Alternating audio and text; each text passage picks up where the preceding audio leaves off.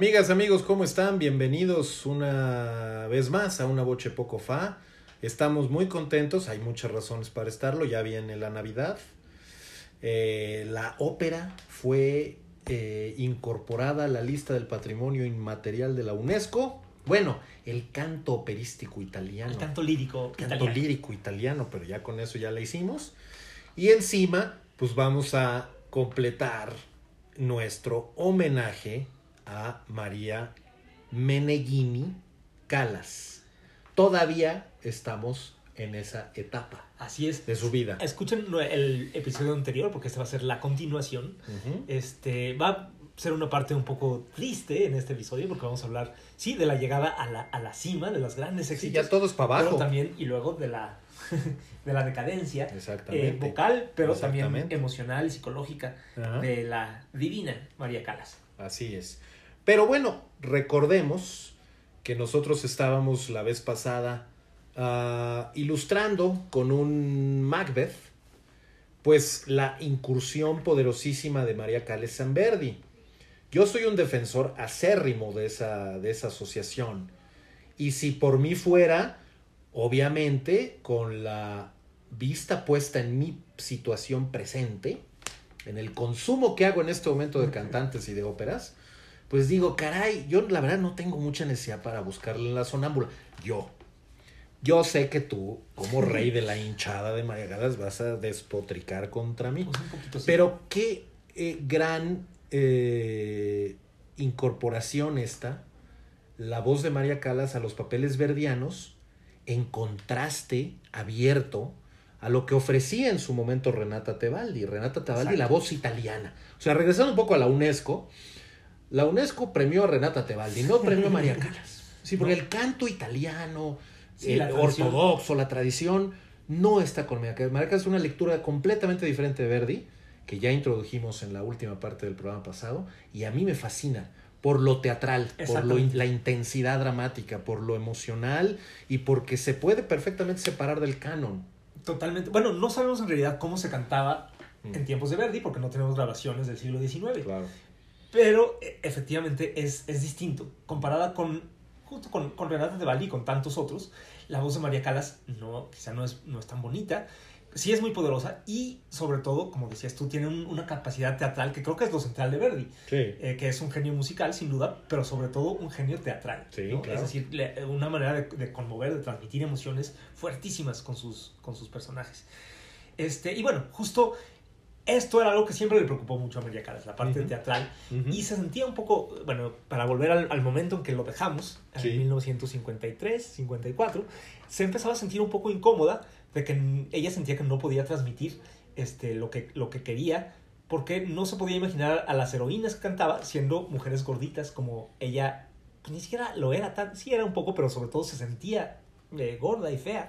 Justo habíamos comentado de una Madama Butterfly que no hizo, ¿no? Sí, Justo exacto. por esa consideración. Exacto. Y bueno, en particular eh, cantó eh, Medea, uno de sus pa- papeles eh, que se volverían más, más icónicos, en, en Florencia, en 1954. Y quizás fue el. ah, bueno, ahí fue donde más dijo que ya, basta de ser así. Y emprendió una, una dieta muy rigurosa. No sabemos exactamente los detalles de cómo era la dieta, se ha discutido mucho. ¿Esa media fue con Leonard Bernstein? No, Ah, pero casi. Fíjate que la cantó en Florencia Ah. y gustó en el Festival de Florencia, que eran más osados. Sí, Pero como tuvo tanto éxito, la llamaron a, a la escala. ahí ya la y hizo ahí Leonard fue Bernstein. donde también iba a ser otro director, no recuerdo cuál, que se enfermó también, porque también eran los directores de espacio. Exacto. Pero resulta que Bernstein estaba haciendo una gira por Estados Unidos. Él nunca había dirigido Medea. Pero le dijeron, pues mire, tenemos esta soprano que la cantó muy bien en, en Florencia. Bueno, ya para entonces no esta soprano. Ya tenemos a Sí, María Meneghini sí, sí, la Calas, que la, cantó muy bien y queremos que la estrene en Milán. Y, y, pues la verdad es que la, la partitura de Medea es, es musicalmente muy compleja. Y Bernstein le llamó la atención y bueno, de ahí empezó una asociación entre, entre estos dos. No duró tanto tiempo porque Bernstein pues, tenía su sede en, en Estados Unidos. Sí, claro. Este, pero le les gustó mucho a los dos trabajar juntos. Buenísimo. Y también conoció a otro personaje que sería más importante acaso, eh, que fue Luchino Visconti, el famosísimo, para entonces famosísimo director del neorealismo italiano, Exactamente. este, que estaba incursionando más o menos con la dirección de, de ópera. Y en particular hubo una función ya con María Calas eh, Mm. Mucho más delgada, mucho más glamurosa, casi convertida en una especie de Audrey Hepburn. Bajó treinta y tantos Más kilos o menos 30, como, como, como desaforadamente y se supone que una, una lombriz, una tenia. Eso, fíjate que- ¿Eso qué- No, o sea, no. puede ser cierto No, eso. eso lo dijo, lo dijo eh, Meneghini, justo de- en un libro que escribió, un poco para desprestigiarla, no tampoco sé si es Ah, muy ok, desprestigioso, pero no, no tiene, creo que no tiene, según... no, a mí no me parece desprestigiable, me parece sorprendente, ¿no? Es Pero, que- y tampoco tiene mucha base científica, ¿no? Es- claro. No, pues no. Lo cierto es que bajó, eh, es decir, se convirtió en una mujer muy guapa. Ya. Eh, el- eh, con el, el menor peso hizo que sus, sus rasgos griegos mediterráneos se resaltaran más, sus ojos enormes, también nariz grande. ¿No había temor de que eso afectara su voz? Porque Que luego sepa, pasa no. eso con cantantes, porque dicen, no, es que yo no, no, no, no. Sí, y hay quien ha dicho que eso fue la causa. Yo creo que no, porque todavía después de eso tuvo unos 10 años todavía donde Muy seguía cantando muy bien. Sí, totalmente. Este, y además, pues, eh, pues quizá la amplitud del- del- de la caja torácica, pero eso no cambia con el... Quizá cambien las... No sé, cuando todavía te estás desarrollando o algo así. Sí, pero- supongo que no. Hay, hay quien habla de la respiración como un tema que se asocia a, pues un poco la, lo- con la corpulencia. ¿Quién sabe? Pues la, la fuerza, o sea, se tiene que tener cierta fuerza. Eso sí, sin duda. Pero pues a- si no, a menos que estés de plano. Sí, claro, claro. esquelético. claro. O quién sabe cómo logró, pero en tiempo récord bajó 36 kilos y a, a- a su poderío vocal y a su, eh, digamos, momento de gloria en lo vocal, pues se añadió un momento de gloria también de autoestima, Exacto. ¿no? Sí. O de empoderamiento, o no sé Exacto, cómo. de autoestima, creo que lo dijiste muy bien. Des- sobre todo después de, de todo ese trauma de, que venía Ya. arrastrando desde la infancia, de que era la hermana feíta, Mm, siempre de lentes, siempre con sobrepeso. Sí. Y de pronto era una diva, una, Sí. una como parecía una actriz de Hollywood. Sí. Y quizá el punto máximo de esto fue el, en una función de la Traviata, donde Visconti eh, diseñó, fue el primero que hizo, eh, sacó del momento en donde se supone que pasa, que es la década de 1830 más o menos, y la ambientó en el siglo XIX, pero a finales del siglo XIX, en la Belle Époque, con, unos, eh, con un vestuario espectacular eh, para Muy María fastuoso. Muy fastuoso, pero además muy elegante, ¿no? No, Mm. no como la típica Traviata, No que es no un vestido de pastel. ajá. No, no un vestido ampón de pastel, sino vestidos mucho más sofisticados, delgaditos, Claro. que justo que le sacaban, Resaltaban la resaltaban la, la cinturita, la, Mm. la delgadez de María Calas. Mm. Y fue muy controvertidas estas, estas funciones de la escala, dirigidas por Tulio Serafín en lo musical, este, por una serie de cosas. Por ejemplo, en el primer acto, en la escena de la fiesta, cuando ya todos se van, eh, ella se quita los zapatos, los avienta, los patea. Así, cosa que en su momento dijeron, ¿qué es esto? Es el colmo de la... Digo, claro que para lo, lo que vemos hoy en día. No, pues eso es Pero en su momento les pareció completamente... Ya. Digo, Fuera de lugar la- por excesivamente atrevido. Exacto. Qué, falta de, de coro Ajá. para Ajá. una... Pero la verdad es que le imprime muchísimo más realismo, que es lo, Pues lo que decíamos, por, razón por la cual María Calas y Visconti hicieron una, una mancuerna maravillosa. Es que leía mejor María Calas las exigencias modernas del teatro, Exacto. ¿no? O sea, tenía quizá esa intuición para tratar de compensar cosas que en lo musical o en lo vocal no estaban, digamos, en el gusto de- del público, pues, digamos, que, que estaba habituado a otras voces, ¿no? Exacto. Pues bueno, eh, para empezar y ya no echar tanto rollo, podemos oír justo ese, ese momento. Es, Aquí no se trata de echar rollo este programa. No, se trata de escuchar. sí, también, de las dos cosas, pero vam- vamos eh, ahí campechaneando, ¿no? Perfecto. Pero bueno, les- lo que les propongo es oír justo porque tenemos una grabación de esa función histórica de la, de la Scala de 1955 con Giuseppe Di Stefano como Alfredo, eh, en la orquesta eh, Tulio Serafín, Ettore Bastianini como Germont. Eh, Poca y cosa, ¿no? na- nada menos, fíjate nada Bueno, y este... Yo decíamos otra vez, me preguntaba Arturo, ¿qué función eh, si uno pudiera ir de cualquier momento de la historia? Yo creo que si yo pudiera elegir sería esta. Tú esta. María Calas, Luquino Visconti, Tulio Serafín, La Scala, sí, Y María Calas descalza. María Calas, descalzo. Vamos a oír justo este momento donde se queda pensando si puede eh, entregarse al amor.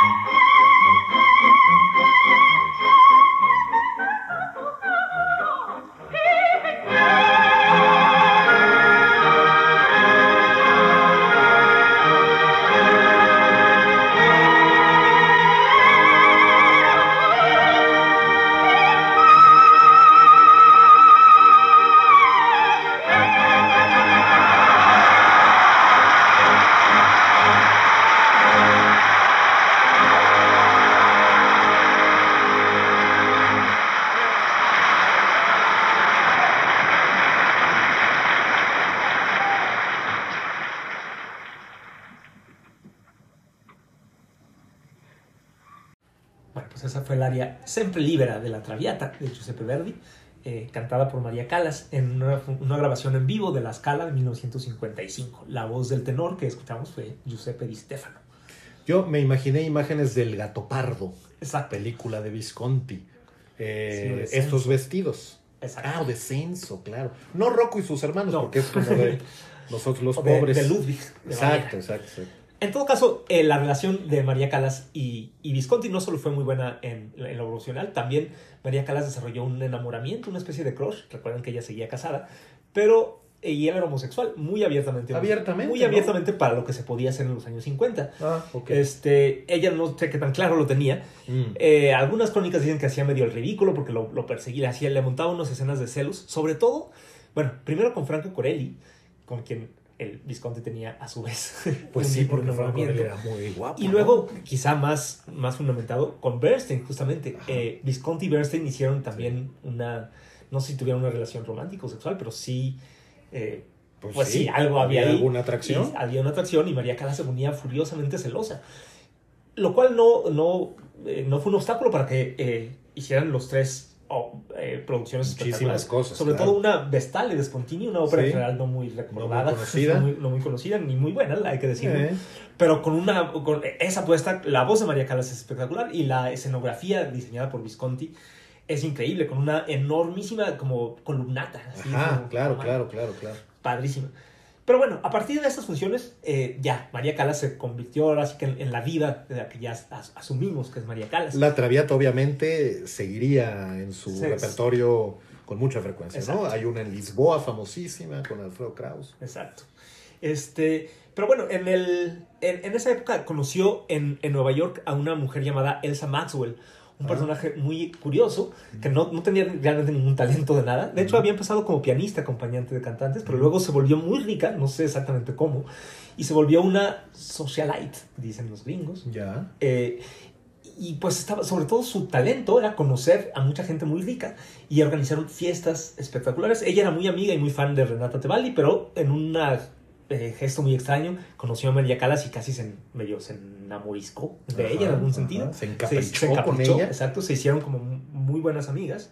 Bueno, no sé si En México hay mucho de eso, ¿eh? que de repente se hacen ricos y luego son, este, no sé, mecenas y no sé, como gente que Pues se dedica a siquiera- presentar a uno con el otro. se- se- eso, se ¿no? dedicaba a Al presentar. mingling profesional. Sí. Ok.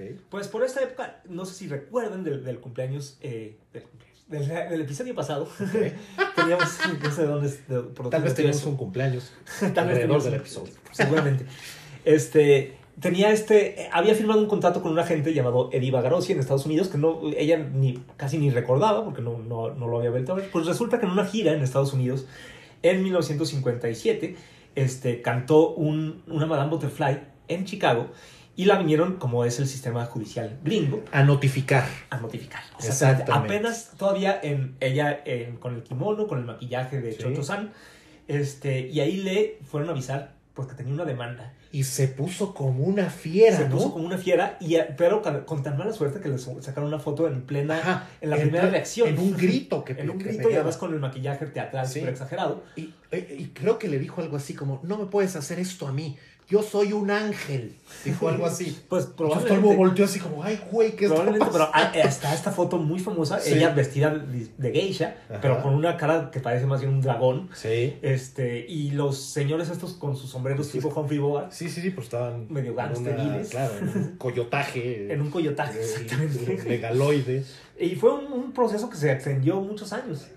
Este, pero bueno, también eh, simultáneamente su carrera seguía, seguía creciendo justo con papeles verdianos. Claro. Este, que nos, a Arturo para, nos para mí, para mi beneplácito. Y justamente por, eh, porque a Arturo le encanta a mí me este, fascina. su, eh, su interpretación de, de Leonora de Il Sí. Trovatore. Sí, no, bueno, fabuloso. Creo Es que, para, para ilustrar esto podemos poner esta grabación de 1956. Vamos, me, me urge escucharla y ahorita comentamos.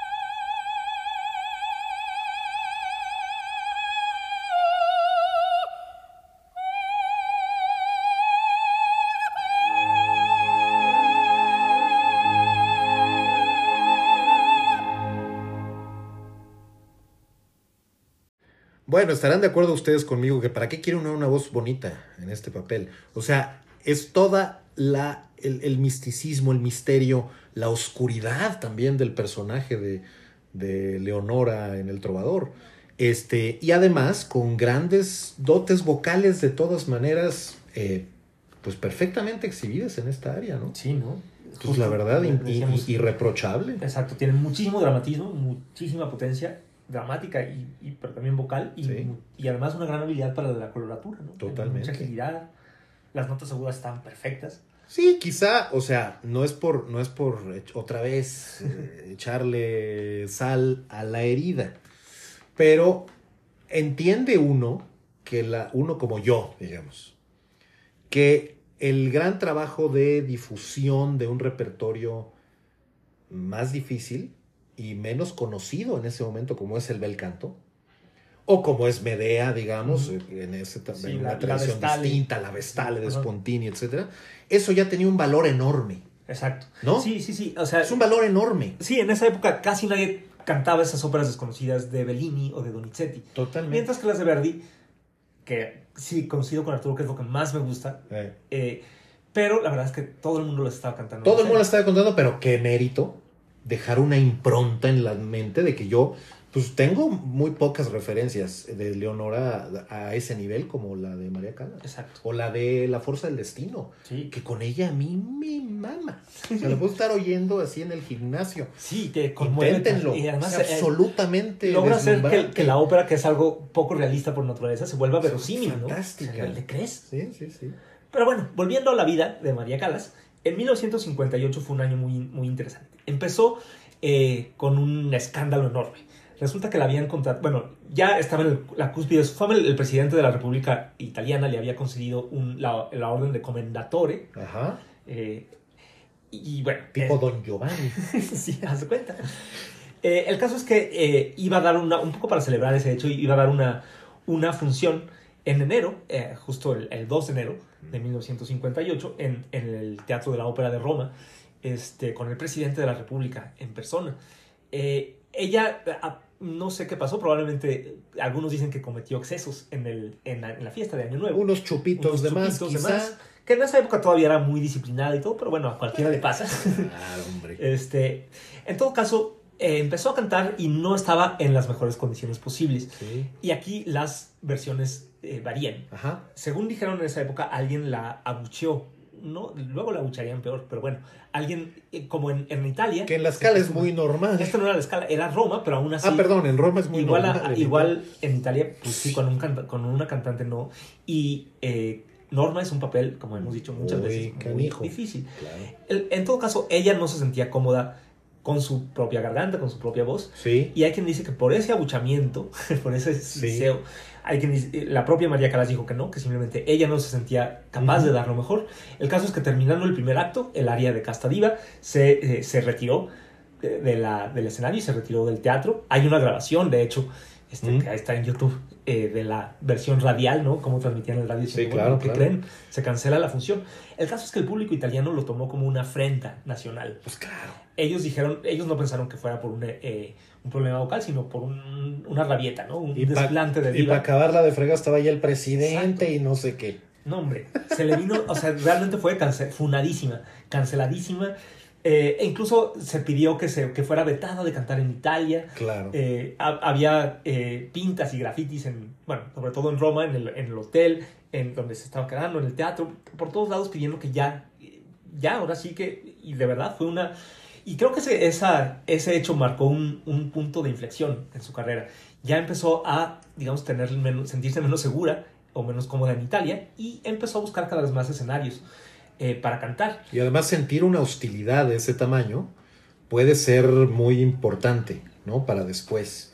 Sí, para la selección de un repertorio quizá menos aventurado, con menos riesgos, Exacto. ¿no? Porque después de esa experiencia, pues es terrible. Ahora, cualquier cantidad de cantantes se han insultado mutuamente con el público italiano. ¿eh? Sí, Es casi casi una tradición ya consagrada por la UNESCO. También deberían incorporar el, tea- el, el- el canto lírico y el pleito posterior. Ajá, y el abucheo.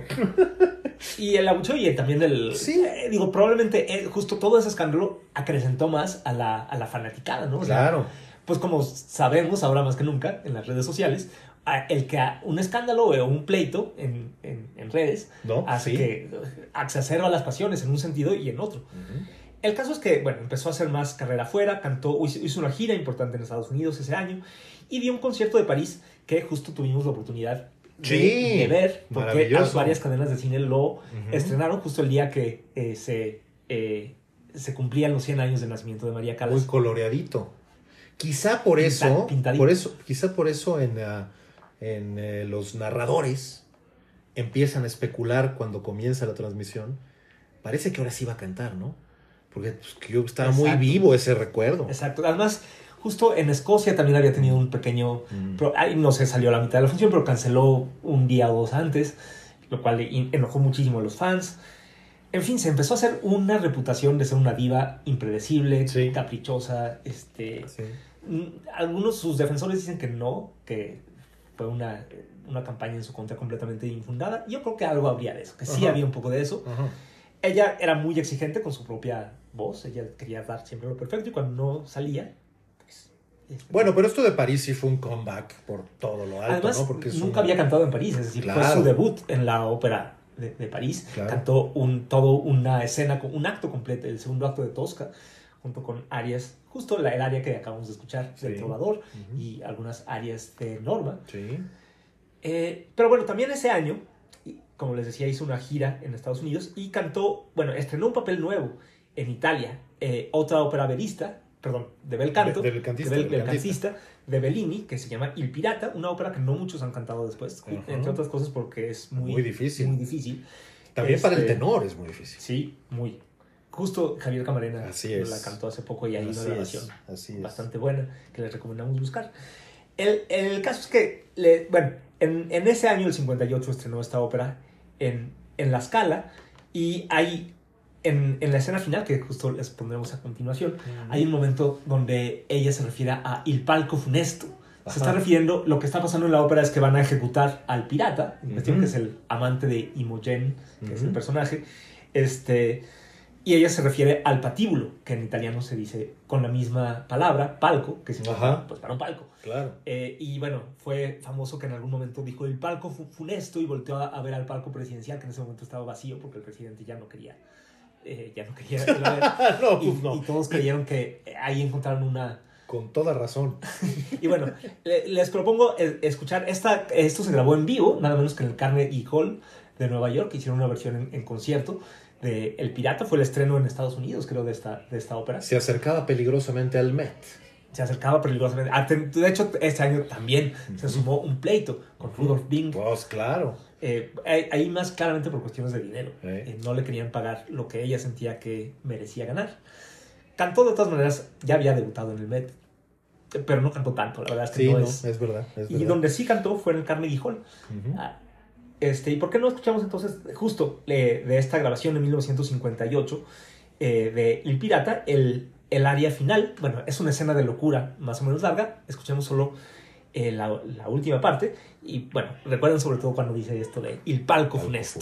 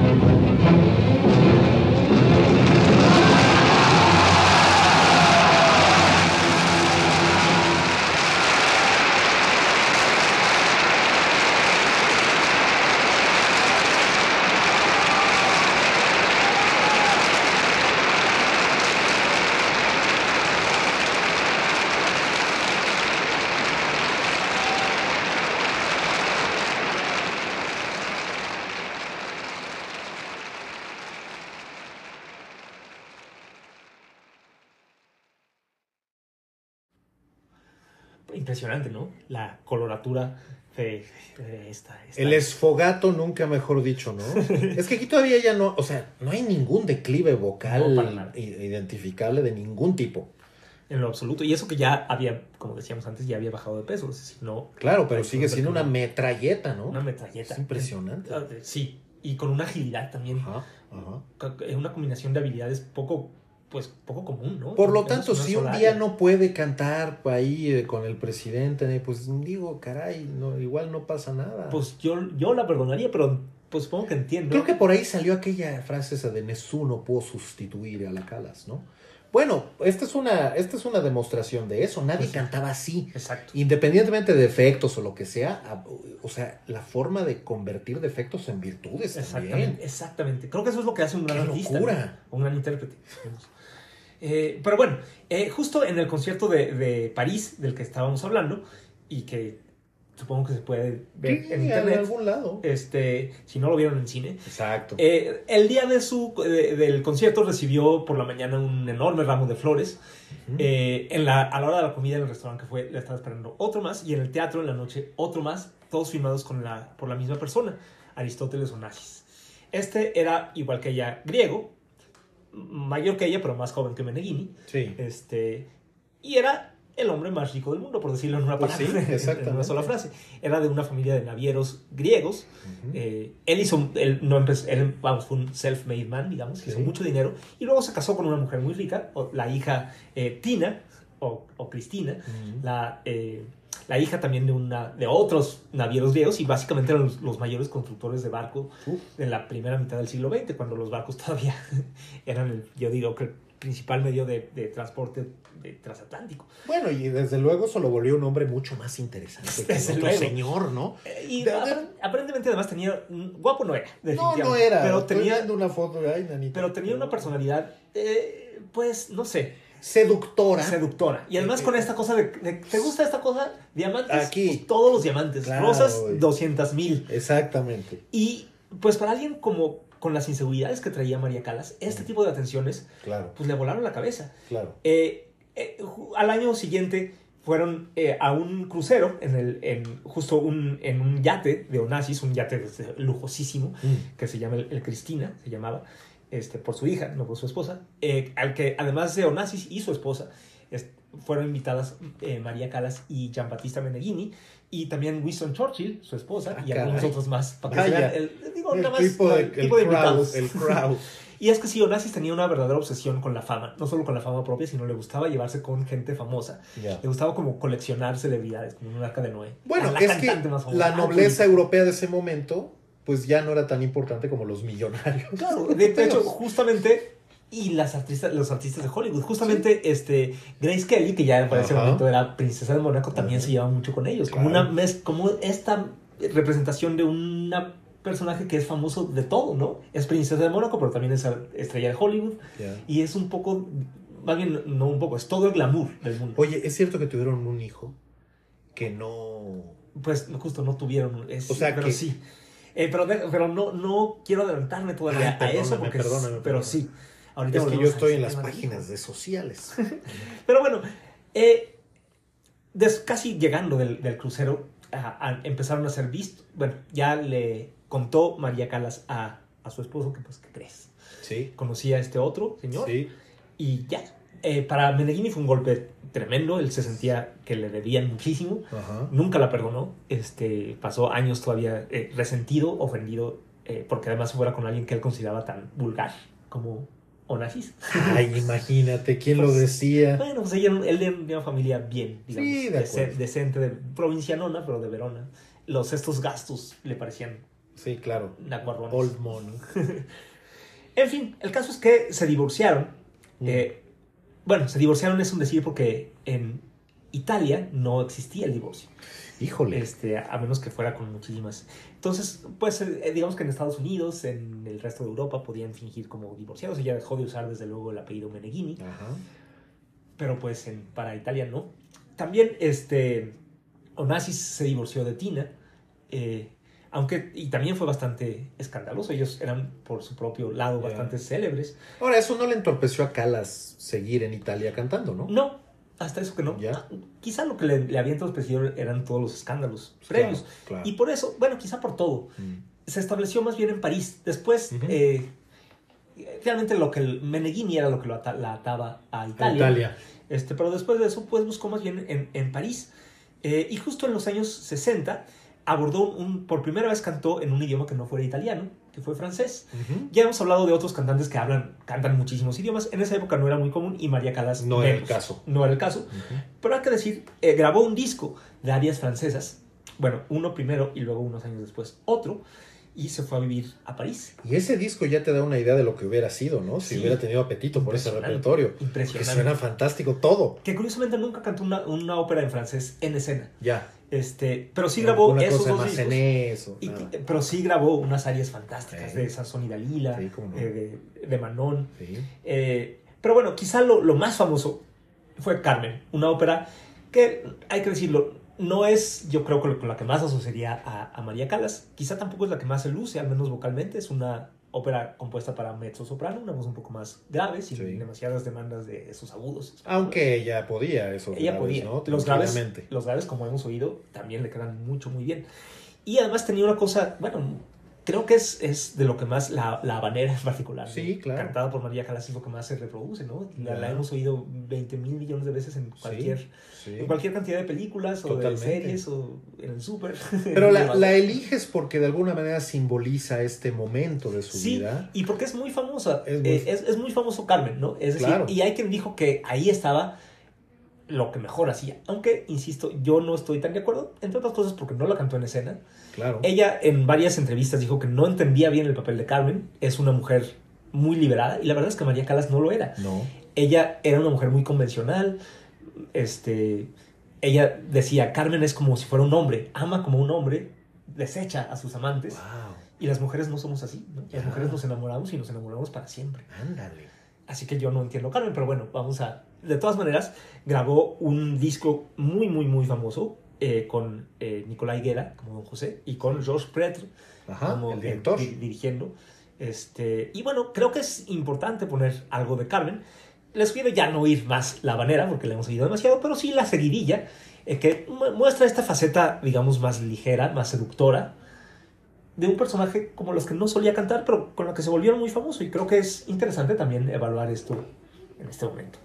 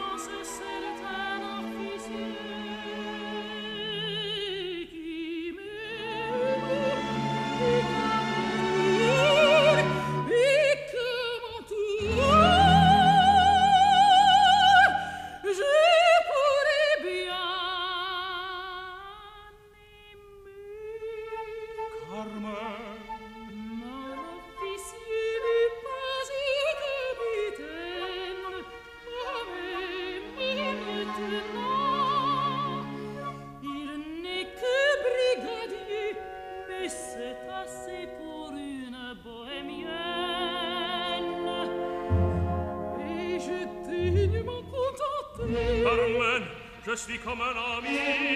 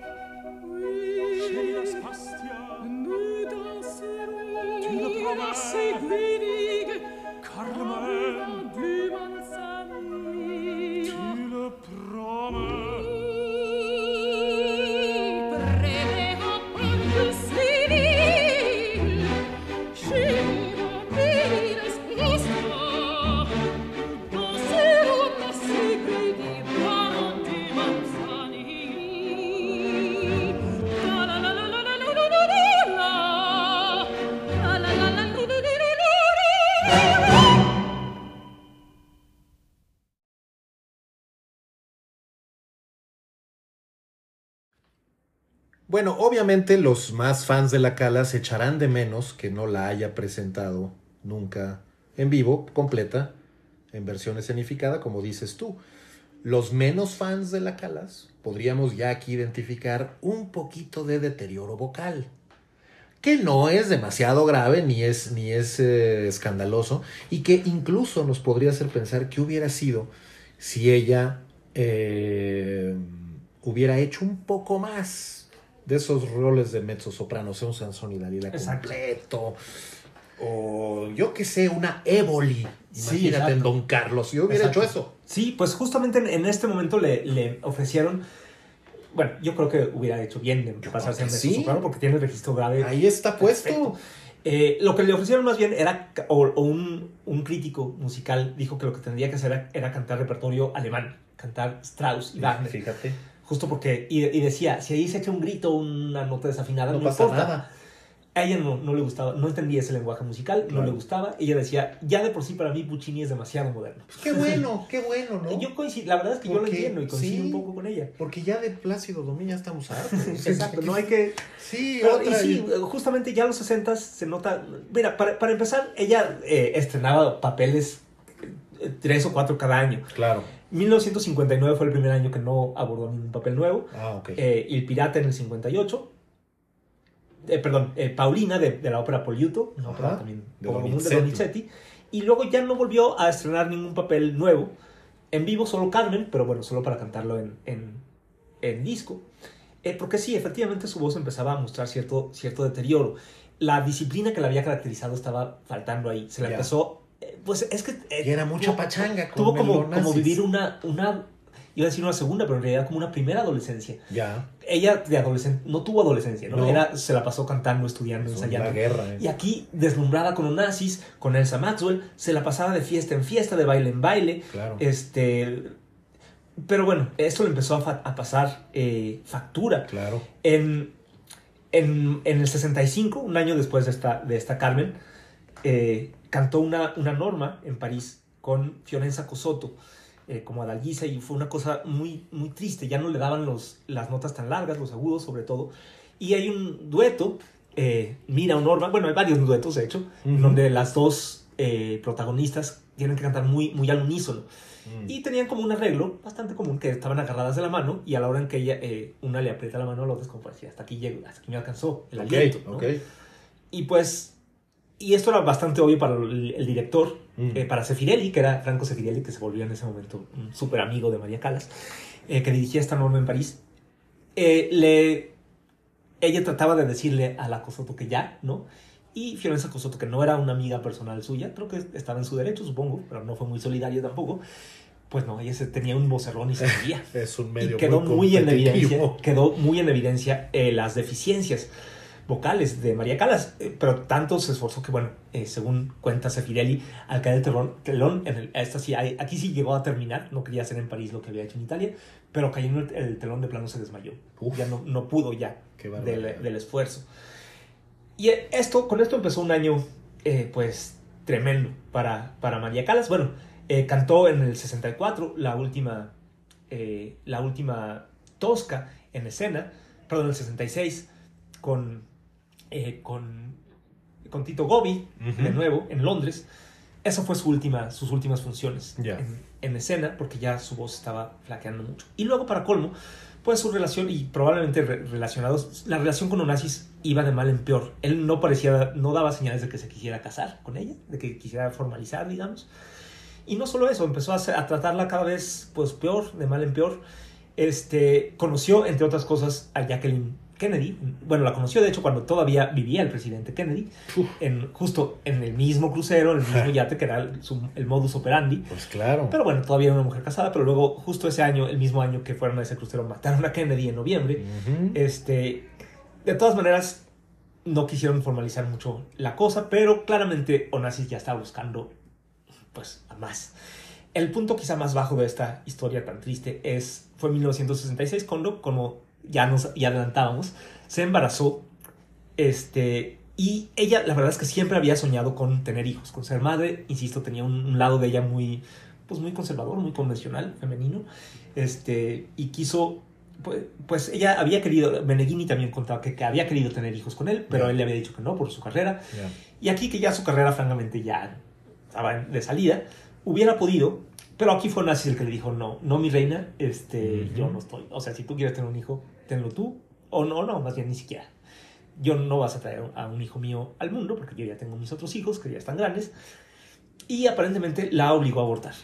Qué barbaridad. Eh, pero ah, quizá ella pensando que con esa decisión que fue terriblemente dolorosa, pues podía al menos salvar su relación con el, con el Onfrey. Ujú, ujú. Pero no, resulta que pues tampoco. En el 68, Bobby Kennedy, Robert Kennedy fue asesinado también y esto dejó a Jacqueline, la viuda en ese momento de, de Kennedy, en una situación más libre, porque justo le había pedido Robert que no formalizara su relación con, con Onassis porque podía perjudicar su carrera. Onassis no era un personaje muy, muy Sí, popular, sí, sí, querido. Eh, pero después de la muerte de, de Bobby Kennedy ya no hubo obstáculo y en, en agosto del 68 eh, ya ter- pues Onassis cortó definitivamente a María Calas para eh, pues para estar con, con Jacqueline Kennedy. Estaba curiosamente en un viaje con amigos aquí en Cuernavaca, Mira. en México, María Calas, cuando eh, leyó en una revista Time que ya pues eh, oficializaban digamos su noviazgo Híjole. y su y el matrimonio próximo. O sea que cuando María Calas encarnaba a Medea, seguramente pensaba en asesinar a los hijos de Onassis. Exactamente. Por eso quise poner justamente el área, el área de Medea. Claro. Y en particular hay una frase que, bueno, en Sí. su momento también cuando cantaba ahí en el 58 y 59 ¿Cuál? cuando lo, la abuchaban. A ver, crudel. Crudel. Oda, oda totutuate. Sí, Te lo he entregado todo a ti. Dicen que en algún momento volteó hacia el público y se lo dijo como... Sí, en una función Eh, en la escala, era John Vickers. Exacto, con John Vickers. Y se lo dice a él y luego se lo dice al público, porque Exacto. él también creo que muestra cierta desaprobación de que ya está cantando horrible. Bueno, también él, él porque era él. él porque Bueno, era- a, él se lo tenía que decir de todos modos. Porque era Pero, pero me refiero a que John Vickers ya, yo creo que ya, Pues probablemente. ¿no? Pero dicen que después de que se volteó al público y le dijo, Oda totutuate. A la gente le encantó. A la gente le encantó, ya se, Se callaron los prendió la silbidos gente y los... como, ah, por fin, ¿no? Es decir, nos Como- compran un pleito. Exacto. Ah, bueno, genial. Te, te lo, te lo he dado todo. Y creo que aquí se lo podía decir a Onassis también. Exactamente. Te lo he entregado todo, porque por él un poco había, no, no sé si directamente, pero No, sí. había perdido la voz, la carrera. Y bueno, escuchemos eh, el aria de De tuo fili la matre de. Medea de Cherubini.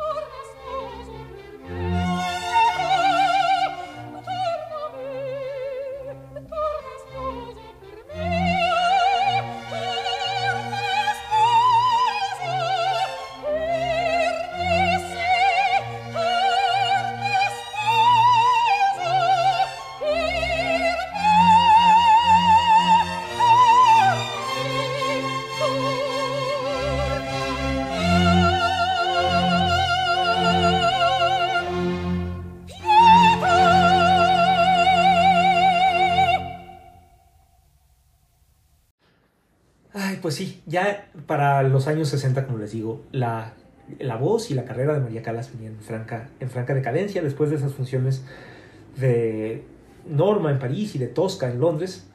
Ya se retiró de los, de los escenarios, tampoco dio ya conciertos. Eh, y con el, pues, con el corazón roto, ahora sí suena muy cursi, pero la verdad es que así era, por lo de, lo de Onassis. Yo te quiero hacer una pregunta que no está necesariamente relacionada con la secuencia biográfica que llevas, pero que creo que apunta a dos temas que conoces perfectamente y no puede ser que estemos haciendo este programa y no te refieras a ello.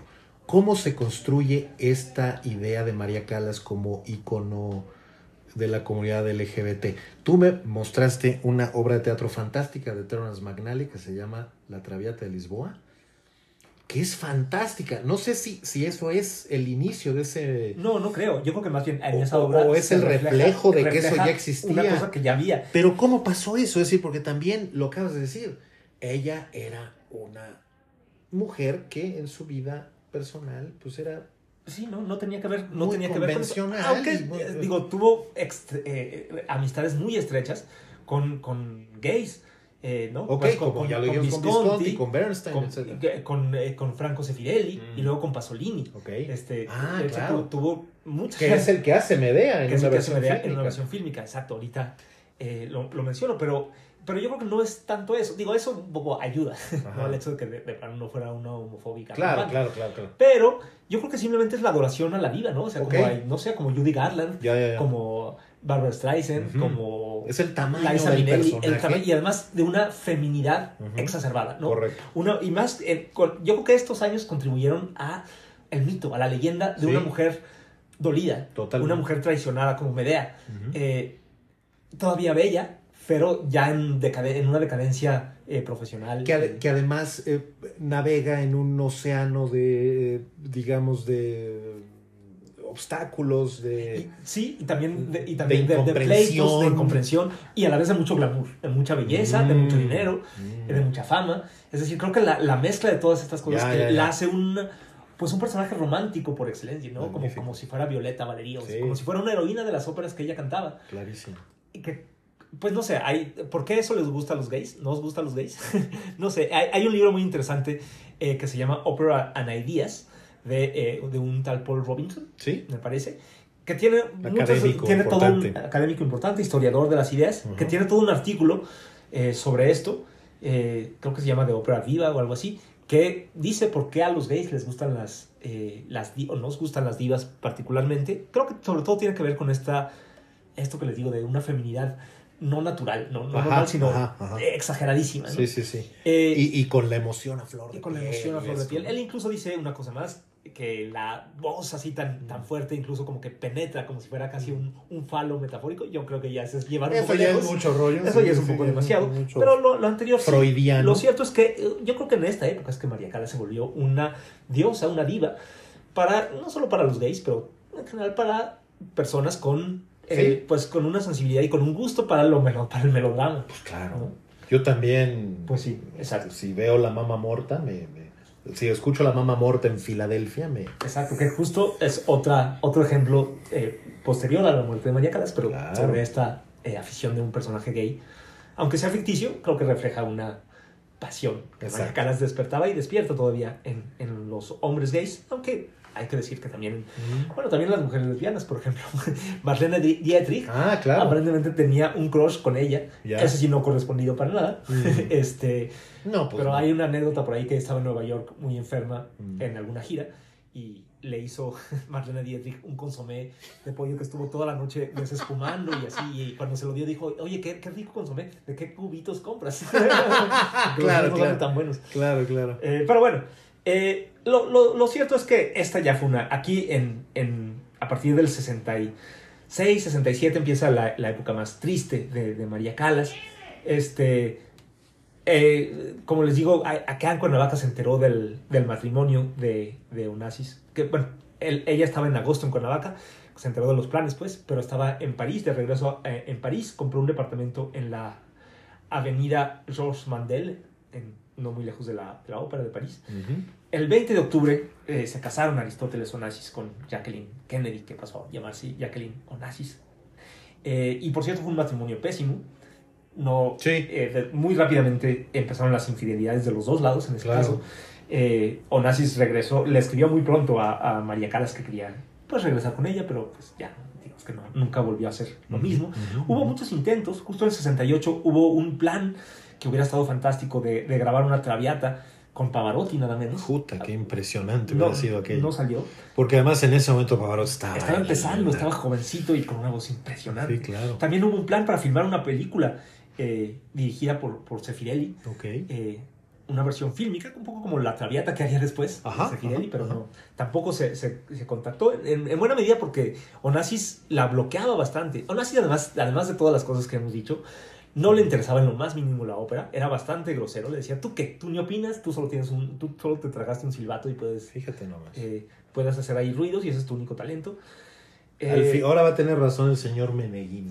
Al Pues, final va a tener que sí. En todo caso, eh, pues sí, la cosa fue de mal en peor después de este, de este aborto. Pues ya, eh, Sí. ya de plano sí no... no La no soledad.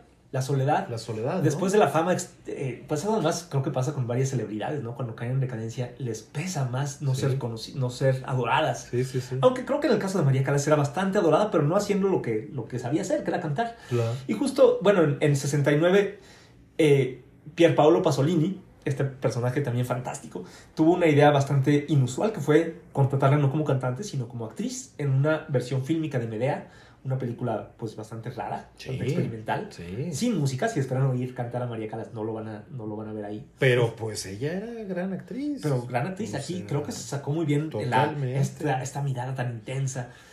Es lo último digno realmente. Es lo último digno No, que porque hizo. luego hay un concierto en Japón. No, pues sí, y- este, fíjate, con, con Giuseppe, bueno, primero hizo una, dio unas famosas masterclass en Bueno. en Nueva York, Ya. bastante, pues están grabadas, son interesantes, justo hay una obra del mismo, perdón, obra de teatro del De mismo McNally, Masterclass, Masterclass, que es claro. justo se basa en esto, Eh, Eh, bastante buena idea, porque sí, Sí. en efecto, en, en estas clases hablaba mucho de su propia carrera, a Así tratar de es. enseñar a otros, así es. pero bueno, efectivamente, ya, eh, ya muy tarde, en, 60, en 74, este, cuando todo estaba bastante, perdón, en 73, Ajá. este, eh, tuvieron una idea medio exótica que fue hacer una gira mundial con Giuseppe Di Stefano, que también por razones pro- propias muy distintas, pero también había perdido la, Pues ya la no voz, cantaba no cantaba nada. nada. Este, grabaron un disco que luego María Calas eh, eh, no quiso que se publicaran. Y por respeto, ahí está en YouTube, pero por respeto a ella, no lo vamos a. Porque sí, realmente es, es, Sí. es lamentable. Sí, es No sé por qué, de todas maneras, sí quisieron dar una gira de conciertos. Eh, empezaron en Londres, echaron toda Europa, luego Estados Unidos y efectivamente terminaron en Japón. El último concierto que dio eh, María Calas fue en Sapporo Ajá. el 11 de noviembre de 1974. Así es. Eh, pero la verdad es que para entonces, pues ya había, bueno, habían asesinado a, a, a Pasolini, que era Ajá, en ese sí. momento su gran amigo. Eh, murió el, el hijo de Aristóteles Onassis, la, la primera esposa de Aristóteles Onassis también, eh, cosa que lo deprimió muchísimo. Ah, y finalmente murió él, él, él mismo, el propio Aristóteles Onassis, en el 14 de marzo de 1975. Y a pesar de que ya no estaban juntos, pues seguía siendo una- un personaje importantísimo en la vida de María, que ya, pues eso yo creo que fue el, el golpe, el golpe final. Bueno, a- aparte del concierto bastante lamentable que hizo con, con Di Stefano, eh, que no les vamos a pasar aquí. Pero bueno, eh, finalmente eh, llegamos al 16 de septiembre de 1977, cuando murió María Calas en su departamento de París. Ah, según cuentan sus, su trabajadora doméstica, Bruna, salió, despertó en la mañana, medio sintiéndose mal, medio atolondrada, Desayunó. desayunó ligero, una toronja o algo así, y, le- y ya, se- ya no pudo, se, des- se desvaneció ahí. Eh, llamaron al médico, pero para- para- cuando llegó ya la encontró muerta.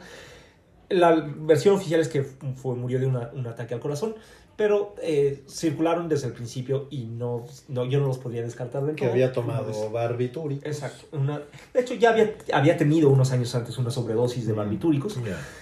Eh, aparentemente no con el propósito de suicidarse, pero sí quizá de, pues de atontarse lo suficiente como para no vivir esa vida que le estaba costando realmente mucho trabajo.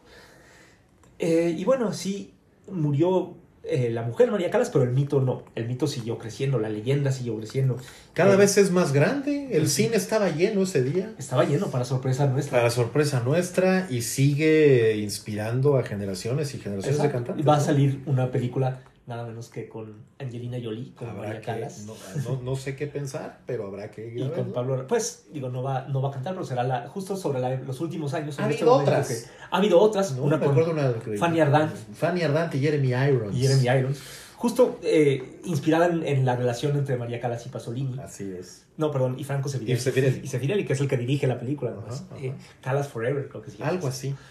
No, no es mala, a mí me gusta eso. No, seguramente seguirá viendo más películas, seguirá viendo más homenajes. Exacto. Y, y creo que, pero creo que el mejor homenaje que podemos hacer es escuchar las múltiples grabaciones que hay de María Calas. Totalmente. Y bueno, pues creo que no hay más que decir más que oír la voz de María Calas. Creo que para despedirnos me parece lo más indicado poner una, el área más famosa de su ópera, la ópera que más veces cantó, más de 50 veces en escena, eh, que es Norma. No sé si en referencia a esta o alguna otra, este musicólogo alemán que se llama Kurt Palen, o se llamaba, decía que era la voz de Calas era el canto de una herida abierta.